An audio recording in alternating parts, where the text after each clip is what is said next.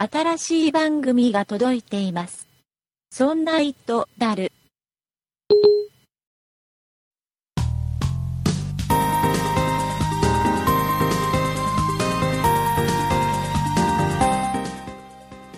そんな糸である第89回でございます。お送りいたしますのは竹内と、よ酒井です。ろしくお願いいたします。よろしくお願いします。えー、酒井さん、はい。アプローチがあ、なんか正式に発表されたというか、そうですね。日付が出たというか。えー、なんか、あまり、なんか、驚き、さらになんか驚きの情報が出た感じが一切しない気もするんだけど、はい。私はあんまりそんなになんかリアルタイムで追ってたわけじゃないんですけど、うん。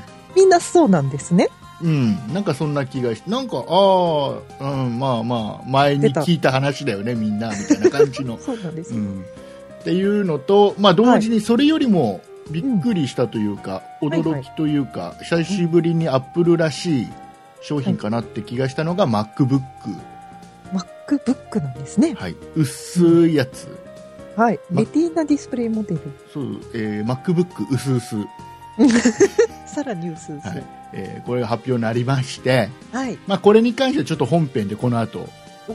ちょっとゆっくりあお話ししたいと思いますので、あはいはい。楽しみですね。えーちょっと本編の方をお待ちいただきたいんですけども、はい。えー、とその前にねん？一個一個だけちょっと話させて どうぞどうぞ。僕僕の車の話をさせてくださいね。たアップルのイベント。大変大変だったんだ今週アップルのイベントどころじゃなかったんだから、いやいやいや。まあ、あのねいいでしょう。はい。ね僕僕あの何度も言いますけども、はい。三菱のアウトランダー PHEV っていうねはい。ハイブリッド電気自動車に乗はいはいってまして、乗ってますね。えープラグあごめんプラグインハイブリッドはい。自動車乗ってましてですねえっ、とまあ朝月曜日の朝ですよはい。ねえー、とこういうボタンをパワーボタンを押すわけですよ、はい。ね、ブレーキを踏んでパワーボタンを押うん。そうするとエンジンは、まあ、かからないんですけど電気だから。あ、基本エンジンじゃない基本電気が、ね、使われるんんで通電するよって感じ。で電源入れると普通はい。ね、この目の前の液晶に「レディー」って出るんですよ。うんうんうん。準備中。で月曜日の朝会社へ行くぞと、うん。えー思ってパワーを押したら、うん。出ないんですよレディーって。でえ？えっとねなんだっけな EV システムエラーみたいなのが出てシステムエラー？ちょっと待てよと。ちょっと待ってちょっと待って落ち着けと。一回ちょっとパワーオフして。ああもう一回押してみた。うん。そしたらやっぱ出るんだよ。システムエラー。システム怖いでしょ？怖いですね。何？このま。まもしこの EV システムエラーエラーがエリアが。エリアがね。うん。ごめんねちょっとちょっと名古屋の出身だからごめんね。エリアが。エラーがね。はい。あのなくなったとしてもうまく電源入ってねそれが出なかったとしてもちょっとその日それで出勤したくないじゃんその車で。ちょっとこ、ちょっと怖いですね。エラー出てる車って。で三4回目かな？3回目かな、えっと、電源入れたらはい。もう液晶になんか情報がだいぶ少なくなってで、えっとね、パワーのボタンのところがはい。緑とオレンジ色の交互の点滅になって、で パーキングのところにもランプがついてるんだけどパーキングがねあの点滅し始めておいおいおい待て待って待って待って何これ何これと。え、どんどんどんどん症状が悪くなってる。で最終的にはもうはい。電源のオンオフもできなくなって、あら。あの要はあのバッテリー要は普通の自動車、ガソリンの自動自動車でもついてるはい。バッテリーがあるじゃないですか、うんうん。あれの充電が完全になくなった状態になったんだと思うんだ最後ね。あで、まあ、うんともすんとも言わなくなって。であ。えで困ったのはうちね、駐車場があの縦なんですよ。2台。縦に2台並ぶんですよ、ああ。はいはいはいはい。じゅ、じゅ、十列？うん、で、あはい。えっ、とねその日うちの嫁さんの車は僕の車の後ろについてました。ああ、そういうことですか。はい。えー私の車はうんともすんともいかないです。で下手に電気自動車がために、えー押し押してもダメなのね。いやえ？普通ガソリンだったらさニュートラルにして、うん。サイドブレーキを下ろしてニュートラルにすれば押せば動くじゃんとりあえずは。そうですね。えそれもできないのよ。うん、なんでですか？ニュートラルにできないんだから。電気的だから。そそこも全部電気的だからダメ？機械的じゃない。ですか？もう電気的にそこも動いてるからもうブレーキは完全にかかりっぱなし。どうにもならない状態で。しょうがないから三菱に電話したんですよ。はい。販売店にねまずは販売店に。はい。したらまあ月曜日ですよ、えーディーラーさんお休みでございまして。え、月曜日って休みだったんですか？僕が買ったところは休みなの。あ、そうですか。それでしょうがないもう三菱自動車のお客様サービスセンターみたいなところとなんか遠そうですね、それに。電話をしたら、はい。えー9時からでございますとちょっと待ってくださいもう9時からだともう会社始まっておりますとそうですね。でしょうがないから、もう休みのとこ申し訳ないけどうん。この僕が買ったね販売店の営業の携帯に電話したの営業さんね。したら休みのところ。出てくれてあ、で今から行きますと優しでい。はい。で一回そのね販売店のね営業所行ってで、はいえっ、とどうにかサービスの人間をねうん。一人捕まえてはい、はい。一緒に。来ると、おー、よかった。でまたねこのねサービスの人も一人捕まったのが、はい。まあ、一番そういう機械的なものに詳しい人が捕まって、まあ、一緒に来てくれたんだけど、まあ、とりあえずねあのバッテリーが上がっちゃってたんで、はいまあ、ちょっと、まあ、充電してうん。そしたら一応動くようにはなったので、うんうん。えおそうなんだー。うん、でねしばらくあのなんていうのかななんかパソコン持ってきててパソコンをなんかね車のなんか下の方になんかつないでさいろいろ なんか繋ぐとこがあるんなんかですね。つなぐとねソフト的に全部いろいろチェックできるへえ。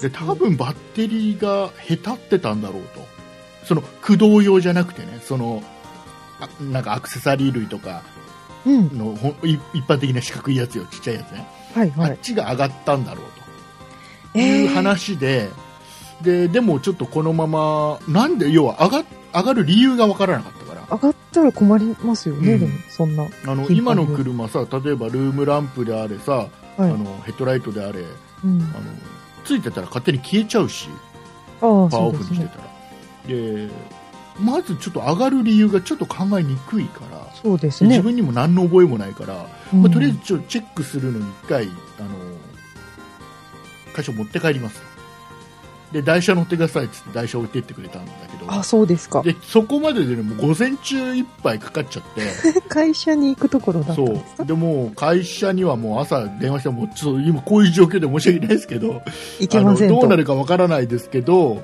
とりあえず申し訳ないですと,、はい。えー、と最悪有給いただけますかっていうところで電話して。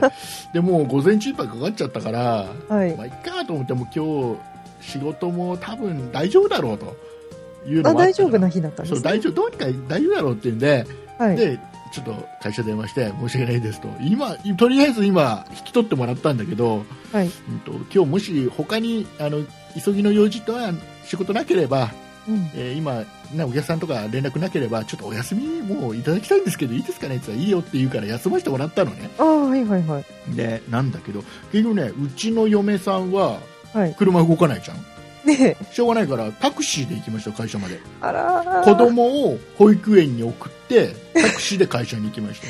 ああ、お疲れ様です。うん。ででもねこれねあのタクシー代はちゃんとあのディーラーさんが出してくれた。あまあ、迷惑料みたいな感じですか。う。ん。迷惑料迷惑料とか必要経費というか。うんそういうことなんだと思うんだけどそうとりあえですかずもうあの出すんでタクシー使ってくださいって言われちええゃって、まあ、ありがたいというかありがたくないというかよくわかんないんだけど。ま あ、そうです。か。でねでね、まあ、1週間結局、えっ、とね今日ですよ今日。今日やっと帰ってきたの。約1週間、ああ、月曜日出して、そう。今日金曜日。今日は、えー、と実はど土曜日、えーいつもは金曜日に収録をしておりますが、えー今今日日は土土曜日。今日土曜日、えーなぜなら 私が昨寝ちゃったから。ね、昨日寝ちゃってね連絡取れなかったんだよねて寝ちゃった。まあ、そんな話いいんだけどでね内緒です。この後ほらアプローチの話しなきゃいけないからもうもうちょっとあるよもうちょっとあるでねでね、はい理由が理由がわ一応分かったのバッテリー上がった理由っていうのが、はい。えっとね、ルームランプうん。に、えっと、僕ね LED つけてるのねはい。普通さなんかあのほらなんかカプセルみたいなあれなんつうの？わからないですあるなんか電球みたいなやつそれな感じのやつがついてるんだよ普通のやつね、はい。はい。それじゃなくて LED のやつうん、をつけてるのね、うん。で、えっと、あと、えー要はリアモニター用の、えーうんなんか、えーリアモニター用リアのモニターに液晶が、液晶じゃねえや、えー LED がついてるんだよはモニターにね、あ。はい。で、えっと、その LED も、まあ、ルームランプの役目を果たすんだけどで LED のランプが車内に、まあ、いくつかついててうん。でどうもそいつがいたずらをしていると。うん。えー、と通常、今、例えば車内のランプはいがつけっぱなしでエンジン切って降りちゃった時に、はい。えー普通バッテリー上がっちゃうじゃないですか、うんうん。で最近の車は、えー、とそれを常に、えー、とエンジンいやパワーオフの状態なのに、えーランプがついてるっていうのを常にチェックしてるんだって。パワーオフの時でも。で。ついてたら、えー勝手に切ってくれる。うんうん。バッテリーを上げないために、優しい。優しい設計になってて。はい。それが逆にあだになってるらしくて。それは、元も子もないですね。普通はそのその本当に少ないはい電流を流してチェックをしてるらしいんだけど、うん。それがね普通はね0.02いくつなんだって、うんでそれがなぜか0.4いくつ桁が違いもうますよ。へ20倍近くの放電がされてる感じえ。なんだってはい。で、まあ、それは理由はわからないいや LED ってよくそういうのもあるらしいんだけどねあ、そうですかうん。でどうもそれが原因だろうとうん。いうのでで選択を迫ら迫られましてはい。要は LED を全部取るいやうんもう純正のやつに戻す、はいでえっ、とリアモニターについてる LED はせっかくついてるけど使わないああ。もうそれも機能殺す はい。で LED を排除するっていうのが一つね、はい。でもう一つは LED そのままにしてその代わりそのパワーオフの時にチェックするという機能をオフにするああ、はいはいはい。どっちかですね。うん、どっちかうん。だよもう、うんだったらそのチェックはオフにしてくださいあ、もう自分で。ともうもし僕が電電気つけっぱなしで出ちゃったら僕の責任っていう、まあ、そうですね。そう。でですよ。でですよ。もうちょっともうちょっとね。でね、はい。今ね僕がねうん。納得できないのが、うんこれは僕あのいや例えば LED はね僕が後でつけたの。ルームランプの LED はうんはい。だからまあこれは僕の責任ですようん。だけど、えっとね、こうモニターはねうん。買ったのは僕が買って持ち込んだんだけどはい。取り付けしてくれたのはディーラーさんなのまあ、お金を払って取り付けてもらったのディーラーうんで、うん。でそれが原因でバッテリーが上がっちゃったわけじゃんまあ、そうですねで。これって僕の責任？うん。ディーラーさんの責任？って、難しいところですね。えこれがねはい。なんか僕の責任らしいんだ。ああ、持ち込み。そうこれが要はディーラーさんではなくてこれは三菱自動車の話、三菱自動車の見解は要はユーザーの責任。うんうんうんだけど僕からしてみればお金払って取り付けてもらったわけだからもしそれが問題出るんだったら取り付けちゃダメじゃんと、こうん。まあ、れダメですって。そこでチェックして、ダメじゃダメだって言わなきゃダメじゃんと、ところですね。うん、うん。僕がさほらなんかさイエローハットとかさはい。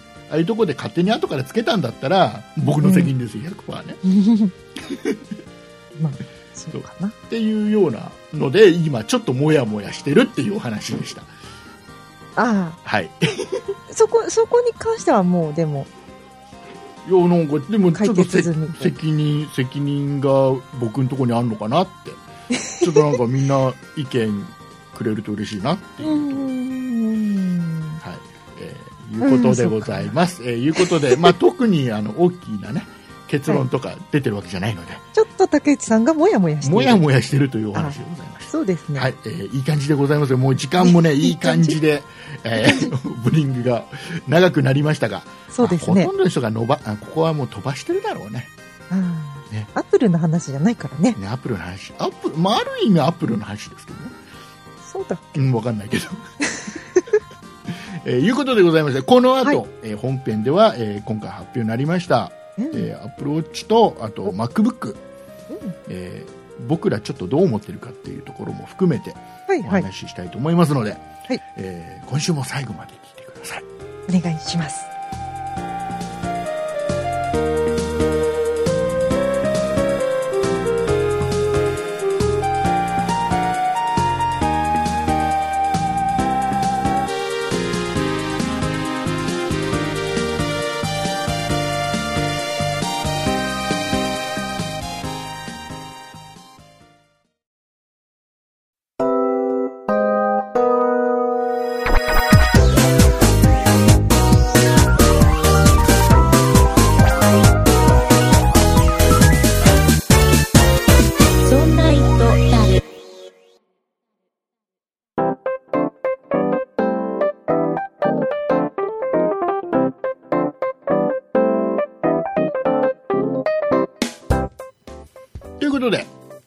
えー早速ではございますが、はいはい。なんかオープニングでいろいろ喋っちゃったバカがいるので、うーん。あの時間があまりないので、そうですね。とっとと行きたいと思いますよ。はいはい。とえっ、とね、まずはアプローチ。はい。アプローチですよ。うん。ね、最初にもちょっとお話ししましたけども、はいはい。えーまあ、特にまあ、新鮮味のない、なんか前に聞いた話をもう一回聞かされただけな感じのうん。発そんな表会でございま感じでしたが、はい。はいえっ、とね、とりあえず今ね、見てると、まあ一番安いモデルで、はい。日本円で、えー、4万2800円。あこれちょっとち一回り小さいやつ。あ。ああ、はい。そっかそっか。うんサイズが2個サイズが2種類あるんですよね。はいはい。で、一番小さくて一番安いのは4万2800円。うん。で、えー、と一番高いやつが、えー、218万円 それはもう、素材が違うんだ。素材も違うわけですよ、中身は一緒なのかな？中身はね、えーとまあ、ちょっとそうですね。あの外そ本当に外だけ若干違うだけで、はいはい。うん、中身はやれることは一緒、一緒なんですようん、ね。あとはあの液晶液晶じゃないガラス？うん。がちょっと違うものを使ってたり。ああ、はいはいはい。するぐらいみたいですうね、ん。そうなんですとね。いうことで、はい。まあ、とりあえず、まあ、聞いてる方は、そのはいイベントも見てたり、後から記事も読んでたりすると思うので、うん。細かい方多いでしょうね。細かい仕様は、まあ、置いといて、置いとくアプロのーチに関してはね。はい。だってさ、なだってあ、あれだと思う、多分ね、前回、はい。アプローチ発表になった時に言ってたことすでに。と、今回言って、なんか違いは、新しく言ったのは電話ができるぐらいじゃない？ああ。え多分前は言ってなかっったよね、電話がアプローチでできます、た。ああ、はいはい。確かに。うんやらないよね、これどうやって電話するんですかね？要近くにハンズフリーですよ、多分ハンズフリだから、ま。あのマイクとスピーカーが内蔵されてて、うん。そこで、あのあれですよ腕時計に向かって喋る。喋りかけるみたいな。うんなんかその、昔の戦隊ものみたいな感じで。そうそうで、えーこれまた中途半端なのが、はい。あのフェイスタイムには対応してないんだよねあ、電話だけですか？電話だけの音声だけなんだよ。でフェイスタイムまで対応してたらそれこそさ、昔のさはい。ね、なんかウルトラ警備隊的な感じ。になるじゃん？はい。ちょっと男の子男の子だった 大人はちょっとワクワクする、なんかね、未来が来たぞって感じがする。うん。まあ、実際使わないだろうけど。でもちょっと一回やってみたい一回ぐらいはやるかなぐらいな感。じ ちょっと恥ずかしいですね。ちょっと。恥ずかしいけどさ。こちら、何々です、みたいでもまあそれぐらいであとはまあそのままですよ。 Apple Pay日本では使えないな。はい。 Apple Payがこれでいけるよとか、そのなんかもうあれでしょこれで音楽聴けるよとかうん。あと時計が見れるよと あの、 Apple Watch ですから、でね、時計です。はい。まあまあ細かい仕様はもう本当に置いといてあこれちなみに4月24日発売だそうですようん。はいえーまあまあ正直売れないそこそこ売れるとは思いますよ。そこそこね。でも、そう。うん、でもそんなに爆発的な人気は出ないと思うんですよ。うーん、どうでしょうかね。行列とかはしないのかうな。んあでもその一部買う人は行列する可能性はありますよね。あそうですよね。うん。多分話題にはなるでしょう。ニュースにもなるでしょう。並ぶ人ももしかしたら出るかもしれません。ああ、まあ、多分出るでしょう、並ぶ人ね。だけど、一般受けはしないと思うんですよ。っていうのは、なぜかというと、はい。ね、iPhone が出た時っていうのは、うん、まあ、電話ですよ。そうですね。最低限の電話としては十分使えたわけですよ。はい。バッテリー的にもね。うんうん、ねまあまあ、まあ、若干最初、初代のやつは、そういう、そこら辺でもいや不満はあったけど、うん。まあでもで、最低限は使えたレベルだと思うんですよ。はい。で、えっ、と、例えば iPad、初代の iPad も、まあ、あれ一番売りだったのが、やっぱ本が読めるっていううんのかな。うんうん。えーそういうのも、ほら、何の問題もない。そうですね。うん。あれ十分本が当然読める内容だったよ。で、まあ、ホームページとかね、見るのもすごはいく便利に、大きな画面でいいよね、なんて。でさらには iPhone のアプリがうんうん結構移植されたり、iPad にも対応になったり、うんまあ、あの対応になってなくても iPad でも使えたりみたいなことができたので、遺産ねそうですね。あるので、えーもうその辺は全然問題なかったけどはい。今回 Apple Watch に関してはうん。このウォッチっていう部分がはい。一番なんか、やばいうん、なんかまともに使えない状況な気がしてねえ？っていうのがっていうのがこれねバッテリー？そうバッテリーがね最大で18時間、?24 時間じゃないんですね。にうん、24時間じゃないんですよはい。最大で18時間、うん。えーで充電するにも、はいえー、とこれ僕が今見てる資料だとフル充電時間が2時間半、2時間半？うん、ね、って書いてありまあ寝るか。2時だから。寝てる間なんでしょうねそうですね。でこれって、まあ、最大18時間ですからはい。これまともに1日何かいろいろねそれこそ電話しちゃったり、うん。頻繁に時計を見たりそうですね。する音楽と聴いたり。音楽聴いたりすると18時間なんて絶対持たないわけです うーん時計配。時計としてはとても、うん。うん、これって、なんか iPhone って、結構もう1年2年経ってくるとバッテリー下手ってくるじゃないですか。うんうんこの子は大丈夫？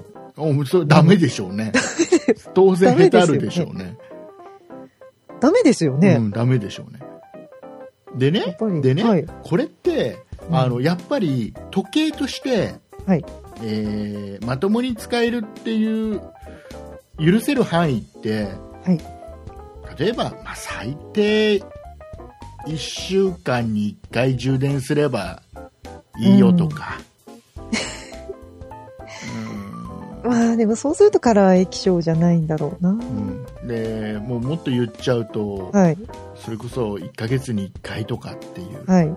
レベルになってもらわないと時計としては不便な気がするんだ、まあ、そこはスマートウォッチですから。うん、でこれってね はい。このガジェットってはいはい。あのアプローチが2つあると思っててどういうことですか？時計として進化していくのか、うん要は。、えースマホのオプション的な感じで進化していくのかっていう2つアプローチの仕方があってはい。僕成功するとしたらはい。時計メーカーが出してくるものだと思うんだよねでも、アップルウォッチってその竹内さんがおっしゃった後者の方、そガジェット的な面が強いじゃないですか、うん。今の段階だと。うん、だからこれって一番、はい。だから時計って言言っちゃってることがもう間違ってて。だからなんていうのかな。腕にはめる iPhone の、要はオプションですよと。ああ、まあそうですね。要は iPhone カバンの中にしまっててもいろいろなことが、えーこのアプローチでアプローチじゃないこの腕にはめた機械でできますよと。うん。っていうのがメインでついでに時計としても使えますけどねっていうんだったらまだね売れる気がするので。まあ売れないかな、それでも。でもなんかそっちの方が正しい気がするのね。はい。で、アップルウォッチですって言っちゃってる以上、まず時計を期待するわけじゃん。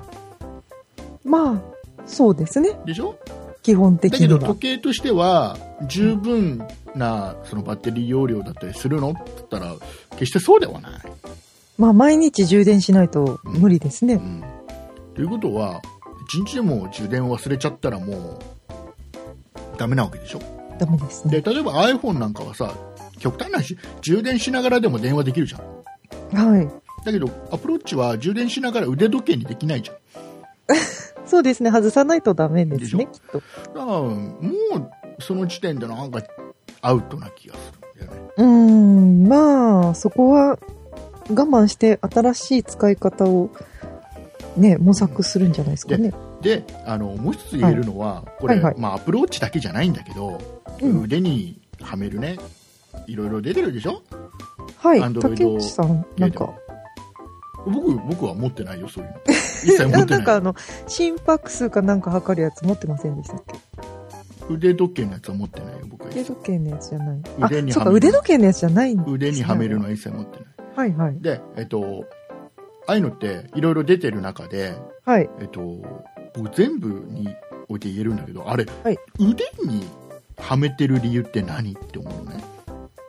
んウェアあのラブルっあのさてこと？あのさ、あのさ、例えばね、時計だったら腕にはめてても問題ないじゃん。なぜなら、そこに映ってるのは時間だけだから。はい。みんなが知っている、特にね、あの、刺してすげえ覗き見されても問題ない、時計だけが表示されてるものだから、はい。腕にはめて、なんかみんなの目線が腕に来ても何の問題もないはい。ものじゃん。そうですね。だけど、アプローチとかこういうのって、うん。ここに個人情報がガンガン出るわけでしょ 要はあなたの次の予定はこれですよとか、あなた今ここの人から電話かかってきてますよとか、はい。この人からメールが届いてますよとかってのは、ここにガンガン表示されるわけでしょ？まあ、設定あると思いますけど、そうでしょうね。ね？でもはい、それをさ、表示させなかったらそれって意味ないじゃん。つけてる意味ないじゃん。なんか、ブルッとするとかあるんじゃないですか？ぐるっとするんだじゃん。そんなんだったらだったら別にさ、iPhone 持ってりゃいいじゃん。そうですでさで、はい下手をすると、はい自分よりも周りの人が先に、あ、あいつのところに、あいつから電話かかってきてるってバレるわけじゃん。まあ、外側向いてたらそうででしょしょ？外側で、みんなの方向いてるわけだから。はい。自分じゃなくて。そうですね。うん、そうする、なんかそれって嫌じゃない？そうすると、あ、じゃあ側につ、ければいいんじゃないですか？じゃあもう、それ、女の人はそれでいいかもしれないけどさ。はい。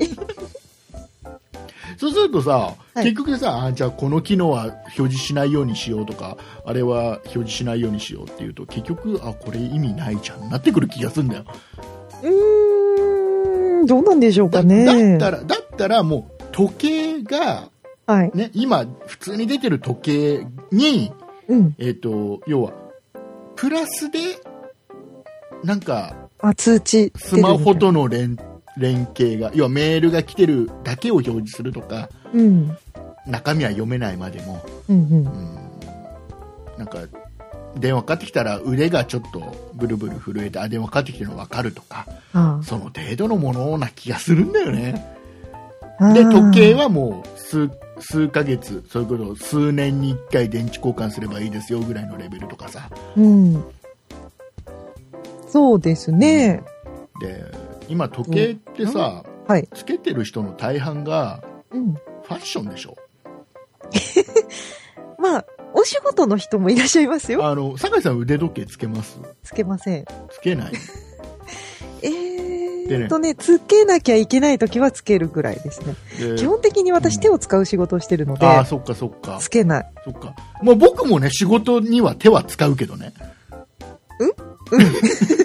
あの、大半の人は手使うと思うよ、仕事のあ、そう、そうです、ね。手を使う仕事はしてると思う。。はいあの、傷つけちゃいけないあ、そういう、そういうことね。そうい仕うことね。事をしてるので。あそういうことね。んそうやって言ってもらわないと、ほら。僕もほら、勘違いしちゃうタイプだから、あ、そうどっそうですね。そうね。はい。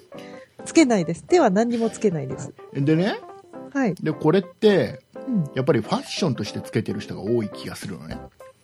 でさ、例えばさ、うん。このアプローチ今ね大きく分けて3タイプはい。出てるじゃん。スポーツタイプあと通常のやつと高いやつと、はい。まあ、高いのは置いといて。うん。これは大金持ちのねあの、お金の使い道がもうこれ以上使い道がわからないよっていうさ。うん、もう、使いたくてしょうがない。そう。そうそうなんかもうく口がとんがって髪の毛が前ちょっととんがって。すねちゃまですか？そうそう。そういうような人が はい。買う感じじゃん？そうですね。ザマス的な人ですね。ね。ででまあスポーツしてる時にしか使わないんだったらその安いさスポーツタイプのやつでいいのかもしれないけど、うん。普段例えば仕事ででも使いたいとはい。普段の仕事中もつけときたいとかってなると、ちょっとこのウォッチスポーツってのはちょっとあれでしょ？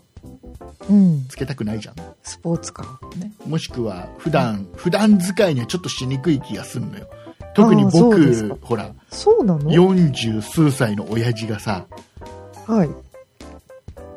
やっぱり時計としてつけるんだったらうん。最低やっぱりこの真ん中のモデルの、はい。えーまあ、後半ぐらいのやつうーん。そうするとね、まあ、最低でも6万6800円とかさそうですか。高いと13万12万とかなのよほえーそうすると時計でそんだけ出す？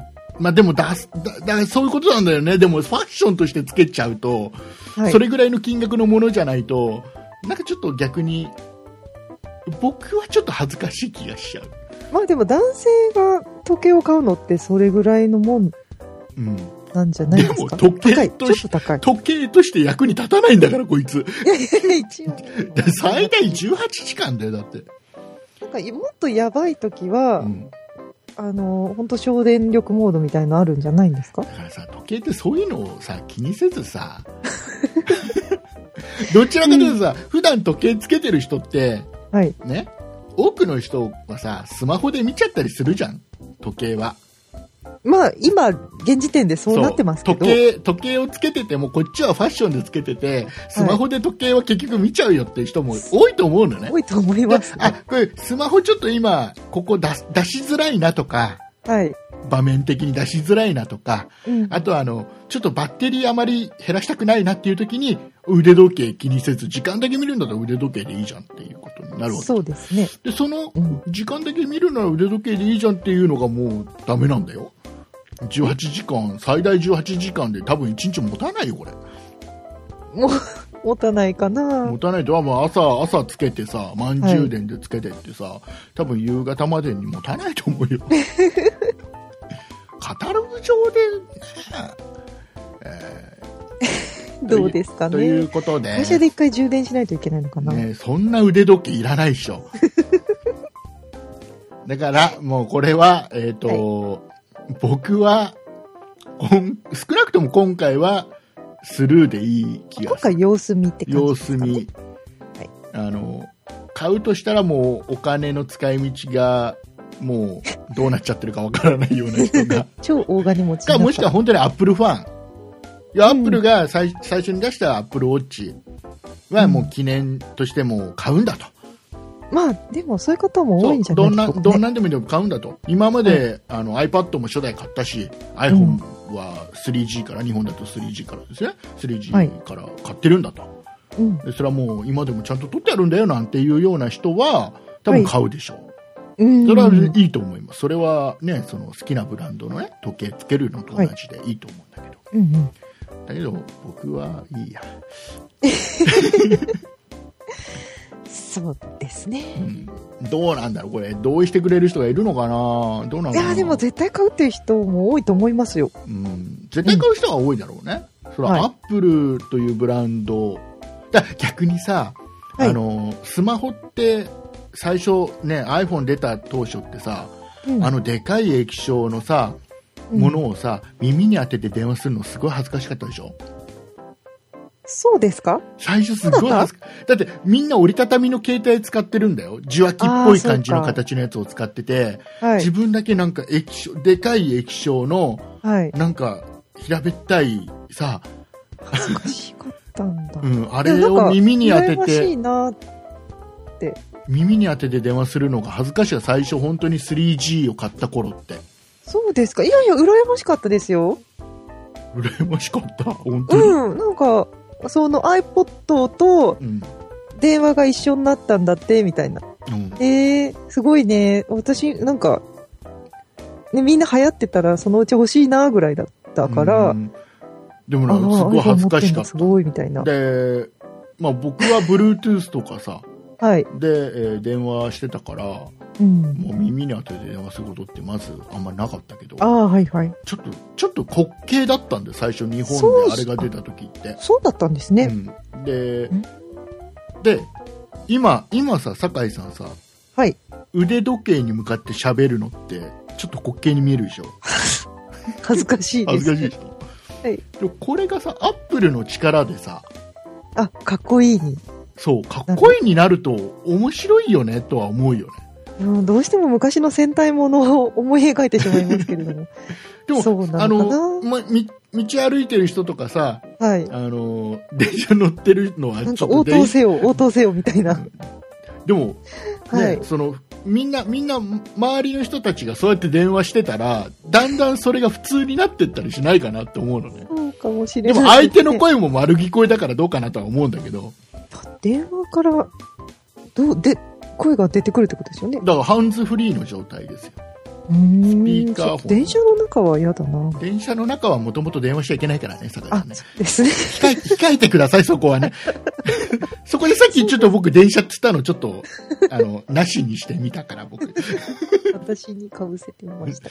えーいうことで、まあ、それぐらいから期待しているの。だから僕買うとしたら、その真ん中のモデルの6万、7万ぐらいのやつかな。で。もそこまでお金出すのにまともに時計としてもまともに使えない気がするからやっぱり保留。はい、はい。えー皆様どうで酒井さんちなみに買わないか、わかんないです腕ね。時計しないんですもんね時計はいらない。ね、えーいうことでございまして、えーアプローチの話をしたところですっげえ時間経っちゃった、どうしよう、えーどうしようじゃああの新しい MacBook の話をちょこっとだけしますお願いします。えっ、とね、すっごい薄い。えっ、とね、か、えっ、とね、大きさ、大きさ、えっ、と、ちゃんと調べとけよ。えっ、と、あ、わかんないよ。えっ、とね、厚みが、はいえっ、と、一番厚いところでも1.31センチメートル、はいはい。えーです。うーん。薄い。薄い、すごい薄い。あのーこれはちょっとやっぱり衝撃的というかびっくりうんしましたパソこのコンじゃないみたい。薄さは。で、えっ、と、世間で今ね、はい。言われているのが、あ、ちなみに重さが 0. はえー0.9いくつ、えーうんどっか行っちゃった。1キロないみたいな。1キロないんですよ。どっか行っちゃったのちゃんと、ちゃんとそういうの言おうよ。下手すると私の iPad の方が重いのかな。0.92キロ。おう920グラムはい。ですかね。で、えっ、と、12インチなんだけど、横幅は、えー MacBook Air の11インチより狭いのかな？うんキーボードギリギリまで、なんか、要は余白がないというか、液晶にもあまり縁がない。あ、結構ギリギリまで液晶って感じらすごく。コン、なんか12インチ乗せてる割にはコンパクトですごい薄いよと。で、世間で言われてるのは、はい。ね、まずスペックというかあのこの何？CPU とかはいがちょっとひ弱じゃね？っていう、うんうんうんうん。インテル Core M プロセッサー。はい。1.1ギガとか1.2ギガのデュアルコアが積んであるのと、えーこの点とあともう一つ言われてるのは USB-C っていう、はい。えー端子とあと、はいはい。えーヘッドホン端子ミニジャック、うん。そのえーその2つしか端子がないと、うん、なんかそうらしいですね。はい USB-C というのところからもう USB 要は外付けの、えー機械とか、えー充電もその1本で賄うよとうん、すごいですね。すごいんだけど、はい1本じゃ不便じゃねって言われてるわけですよ。なんかいろいろ外付けしないといけないのかしら。あの、U、USB で充電してるときに USB-C で充電してるときにももうその時点で他の例えばあのなんだろうなあの USB メモリーとかはい、させないね、外付けのなんとかとか一切させないはい。で、えー、と例えばなこの SD カードのスロットもないから、うん。えーやっぱ結局 USB に頼るしかないわけですよそねそうですね。えーでいろいろ刺さなきゃいけないのに1本しかないのは不便じゃねっていうのは言われてたりしてはい。で USB-C ってじゃあ何なの？っていうと、うんえー要はあれ USB の3.1のはい。なんかリバーシブルで表でも裏でも刺さるよっていうような感じのやつでしょ？あ、そうなんですか。あのーまあ、充電もできるような仕様のやつでうーん。えーで USB としてのスペックとしては USB の3.1と変わらないみたいですよ。すっげえ、すっげえ速いっていうわけでもない転送すはあ、ると。はあ。なるほど。うんえーいうのが、みんななんか、えーこれ、買わないだろうっていう人が多いみたいなんだけど、ああ、そそうなんですね。でもうん出たら、お、すげえってみんななったんじゃないですか？すごいとは思うけど、うんみんな結局、がっかりしてる人が多いのね。あ、意外とそうスペックを細く。かく見てった時に、うんまあ処理スピード遅いじゃんとか、うん。うん。あ結局 USB-C 端子が1個だけじゃ不便じゃんとかって思ってる人が多くて、はいこ。れいらねえよって言ってる人が僕の周りだとなんか多いのね。はい。で、えっ、とね、価格がね、ちょっと高めなんです、それでも。14万8800円。一番安い。いやつが。そうなんですねうん。。で、これって、あの、多分ね、みんな勘違いしてると思うんだけど、はい。これ MacBook だから。MacBook。MacBook だから。あのね、え？っ、とね多分ね、MacBook Air とか、MacBook はい Pro と比較しちゃってるんだと思うけど、いや、比較したくなりますよ。だって。だってさ、か似てるかつてね、かつてね、はい MacBook ってあったでしょ？要は、えーと一番最後にまであったのは、あの白いボディのさ、うん。ちょっとスペックの低いはい。やつが出てたじゃん。ありまで、した、ね。MacBook Pro、要はあの、いろいろな、ね、ちょっと処理の重たいものをやる人は MacBook Pro を買ってくださいと。はい。で、えっ、と、普通に、えーメールとか、えーネットとか、うん。ちょっとワープロ打つとか、ちょっとその程度であればもう MacBook っていうのも安いのもあるからな、そっちでいいんじゃね？みたいな感じの、はい。白いやつ。うん、そういうのが出てたでしょ、はい、はい。その位置づけだから、これ。あ、MacBook MacBook リニューアルそう。、そう。あの、あの白い、なんか、ボテッとしたやつが、うん。すんごい薄くなって、あ、それは大躍進しましたね。で、出たもんだから、はい。だから MacBook だから、これ。うん。あくまでも。そうか。新しいやつ出たと思ったんですけど、リニューアルだったんですか？多分そう、位置づけとしてはそうなんですよ。そうなんだから本ですね。当に、あの、なんていうの、ライトユーザー向け、はい。本当にネネットワープロ、ちょっと表計算やるとか、ライトユーザー向けか。だと思います。あとはあの、あの iPhone 持ってるけど、はい。うんと、なんかそれバックアップ取りたいなって、iTunes でバックアップ取りたいなとかっていうぐらいな人とかね、うん。その程度にしか使わないよの人向けよ、これは。そうですか。うん。って考えると、はい。ちょっとネット見たいなとか、うん。ちょっと触りたいなっていうんだったら、コンパクトでいいじゃん。そうですね。コンパクトなのはいいし、画面が12インチで解像度がね、高いし細かいの高いのもいいし、はいで、えっ、と、まあ、いろいろくっつけて、やらないでしょそういう人たちって。ああ、でも基本ブラウザーみたいな。そうそう、だ充電が取れて、まあ、充電してない時になんかね、USB ちょこっとつけるとかはあるかもしれない。そんなあっち、あれ入れて、あれ入れて、これ入れてってやらないじゃん。そうですか。で、考えると、うん。これでいい気がしない。なるほど、そうだですね。ちょっと薄くしたんで、設計を相当頑張って、なんかバッテリーなんかも苦労して詰めたりしてるじゃん。うんうん。で、まあ、しょうがないですよね。15万ぐらいしちゃうのは、金額的には。そう そう。金額がもうちょっと多分世代が。もうちょっと2世代目、3世代目になってくると、10万切ってきますよ。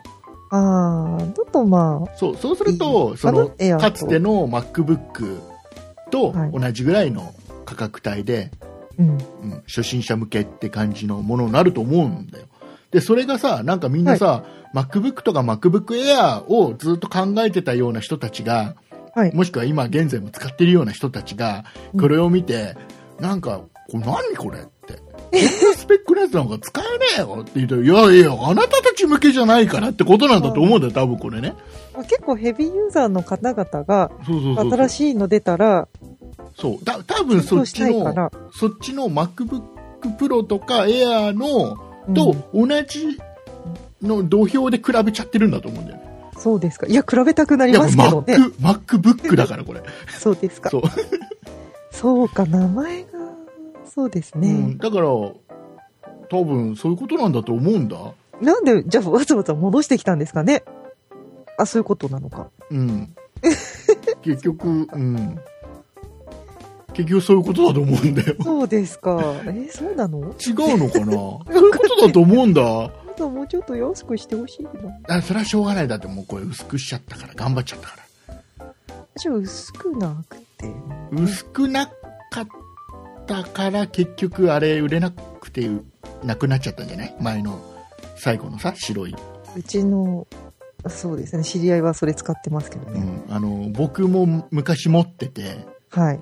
えーうちの姉ちゃんに売っちゃったけどね でもだ結構ね、使ってる人いるんですよ。そうそうそうもうネットだけのために使ってる感じのはい、そういう感じですよ。人はいますけどねでもあのなんだっけほらタッチパッド？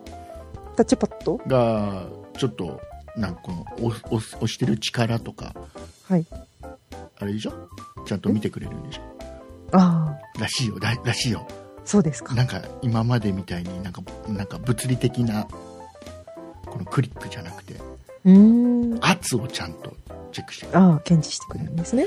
えうん。使ったことないからわかんないんですよね。すごくいいみたいですよ、いいんですね。これはこれでいいと思いますよそうです。じゃあそのライン、ラインナップも、じゃあ今後出てくるんですね出。てくるんじゃないのかなでえっと多分うんと本当にあの初心者の人とかあとあの高校生がはい。高校生、大学生がちょっとあの学校に持ってくとか、おしゃれさんですね。そんな感じの用途なんじゃないかなって気がしない？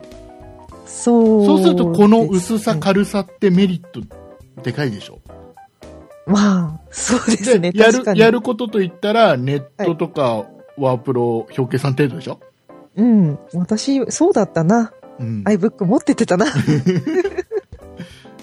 だからそういう人向けだから、ね、そういう人向けだからおしゃれ大学生買いたいなってことね。そういうそういうことそういうこと留だ学祝いだ。そういうことだと思いますそうですか。入学祝いで何？15万円のものがもらえるの？うん奮発したらそうなんじゃでもちょっないですか。と欲しいんだよ僕このスペースグレーかっこいい気がするそうだ、色が3色になったんですね。ゴールドとスペースグレーとシルバーが出たんであとゴールドは勇気がいりますかね。ゴールドはね多分あのザーマスおばさんが買うんだと松尾さんが、いやいや、メッキですから。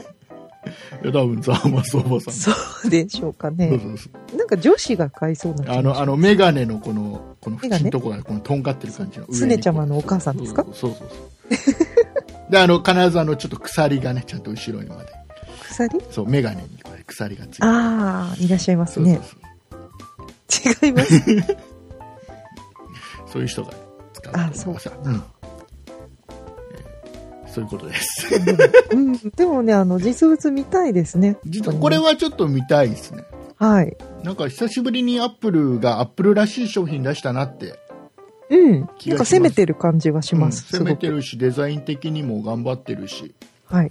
で、えっと、この USB-C を一つだけにしたっていうのもアップルらしいでしょ、攻めてますね。うん、これ他のメーカーだと絶対やらないからこんなこと絶対やんない。で怖くてできない。すっごい責められるからねこんなことを他のメー一般のメーカーが言っちゃったらアップルしかできないですそうアッルプルはまあまあアップルだしってしょうがねえよなって そうですね。そう許してもらえるのは唯一うんのアップルです、やってきたなって思う逆に。でだんだんだんだんこの1個でもああいいのかなになってくるんだよああ、そこは悔しいところやっぱですね。りいらやっぱりいらなかったよね他の端子みたいなうん、一個こでいいんだよね十分だよねになるんですよそうそう。なるんだよ。不思議なことなんでねこれアップルのすごいところなんで。すねはい。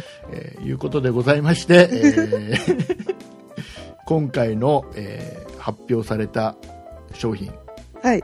えー僕は買わないですけども 皆様は、えーどうでしょうか？どうでしょうかね。ね。アプローチは買う人結構いると思います。このリスナーさんでもね MacBook Air 安くならないかな？MacBook Air はああれじゃないですか旧型とかが店舗に残ってたりしたら安くなるんじゃないですかだいぶね。うんちょっとそれを検討しようかな。はい、えーいうことでございまして、はい。えーエンディングに行きたいと思いますはい。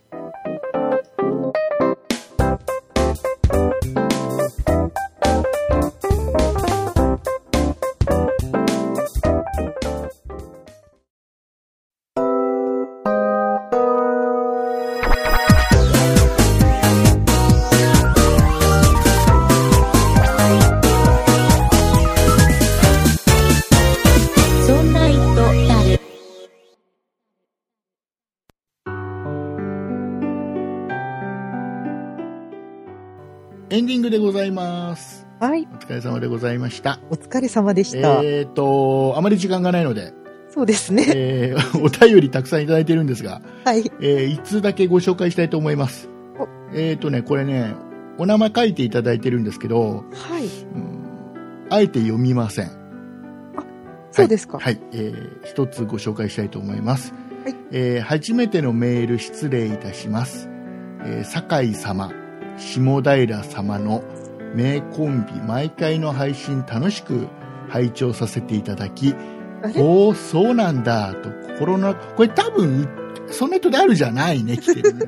下平さん。下平さんっていう名前せんねがね、出てるってことは、多分、酒井さんが、えー もう一本やっております。そんな美術の時間に本当は出したかったんじゃないかなと。そうですね。うん。あの、多分ね、今、お名前読んでないですけど、心当たりのある方がいると思いますので、多分ね、間違えてそんな人ダルに来てるってことは、そんな人ダルも聞いてくれてるんだと思うんですよ。あ、そうですね。そう。そっちの方。なので、えっと、これ今ね、えーこの後、酒井さんにメールはお渡ししますんで、はい。はい。ありがとうございます。そんそんなお便りいただきました。ありがとうございます。えーその他、じゃあちょっとすみません。あの、あまり時間ないんで、お名前だけ、酒井さんの方から。はい。お名前だけ失礼します。メッセージをいただいたのは、田村さん、玉吉さん、にゃまにゃんさんです。ありがとうございます。はありがとうございます。えっとですね、はいこれでちょっと皆様に、皆様にというか、えーたくさんのリスナーさんの中から、はい。えー3名の方にお知らせでございます。何ですか？えっと、ニトムズさんのはい、指紋コロコロ、はい。えー当選された3名の方。いらっしゃいますね。はい、えっ、と、先週？かな？先発表したの？先々週？先週？週ななんかそれぐらいに発表しました。はいえっ、と、すいません。私のもろもろ都合ございまして、はい。えーまだ発送できてません。ね、はい車止まっちゃったりしてね。あのね、ちょっと、もうちょっとお待ちください。すいません。忙しい。はい、えー申し訳ないですね、よろしくお願いいたします。お願いいたえします。ーいうことで、えっ、と、お便り、まだまだお待ちしておりますので、酒井さんの方から、告知の方をよろしくお願いいたします。はい。そんなイットダルでは皆様からのご意見やご感想などのお便りを募集しております。e メールのアドレスは、そんな it アットマーク 0438.jp。綴りの方は、sonnait アットマーク数字で 0438.jp です。また、そんないプロジェクトではツイッターをやっております。ツイッターのアカウントは、そんない p、sonnaip です。こちらのアカウントでは、そんないプロジェクトの配信情報などをつぶやいております。ツイッターをやっていて、まだそんないプロジェクトをフォローしてない方は、ぜひぜひフォローをお願いいたします。そして、そんないプロジェクトには公式ホームページがございます。ホームページの URL は、そんない .com、sonnai.com となっております。こちらのページからは、そんないプロジェクトが配信している5番組すべてお聞きいただけます。また、そんないとだるのページに飛んでいただきますと、メールの投稿フォームが右側にございますので、こちらからもメッセージをお願いいたします。そして、そんないプロジェクトでは YouTube のチャンネルをやっております。こちらのアカウントは、そんない P、SONNAIP で検索してください。こちらのチャンネルでは、そんないプロジェクトのポッドキャスト音源の配信を行っております。ぜひこちらのチャンネルのご登録もお願いいたします。はい、ありがとうございます。はい。えっ、とね、今日、収録が土曜日じゃないですか。すいません。酒井さんが、酒井さんが金曜日の夜は寝てしまったので、寝ちゃったから。すいません。僕が待ちぼうけすいません。ごめんなさい。寝てました。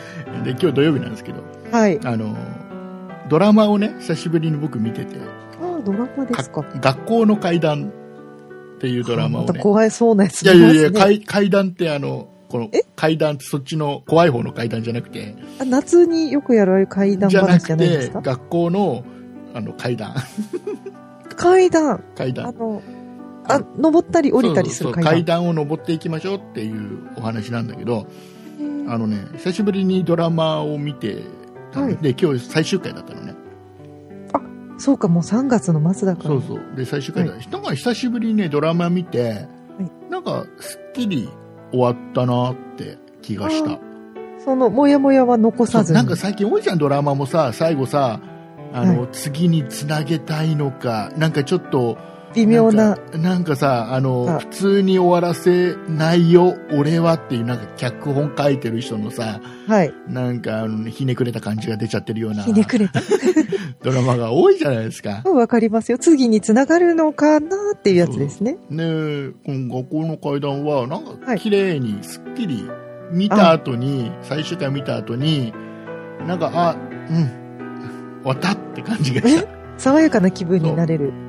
そうドラマ多分ね、あの、あれですよ、Hulu で、はい Hulu ではい。配信してるので、ああ、そうですか。今 Hulu ってさ、に日本テレビ、日テレが、あ、あの、あれだよね。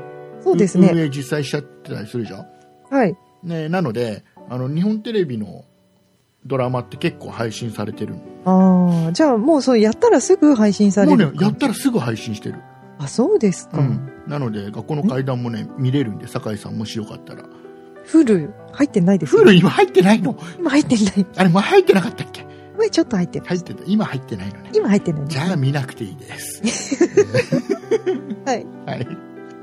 えー、いうことでございまして。えーなんか、あー、でもなんか喋りたかったんだよな。そうですか？あーもう一個忘れちゃった。まだもう、しょうがないや。えー、いうことでございまして。えーはい来週は、またなんか、えっ、とね、一個一個今日ね、本当は商品紹介したかったけど、できなかったものがあるので、はい。えー来週紹介したいと思います。はい。はい、えーいうことでございまして、えーお送りいたしましたのは竹内と、酒井でした。あありがとうございました。りがとうございました。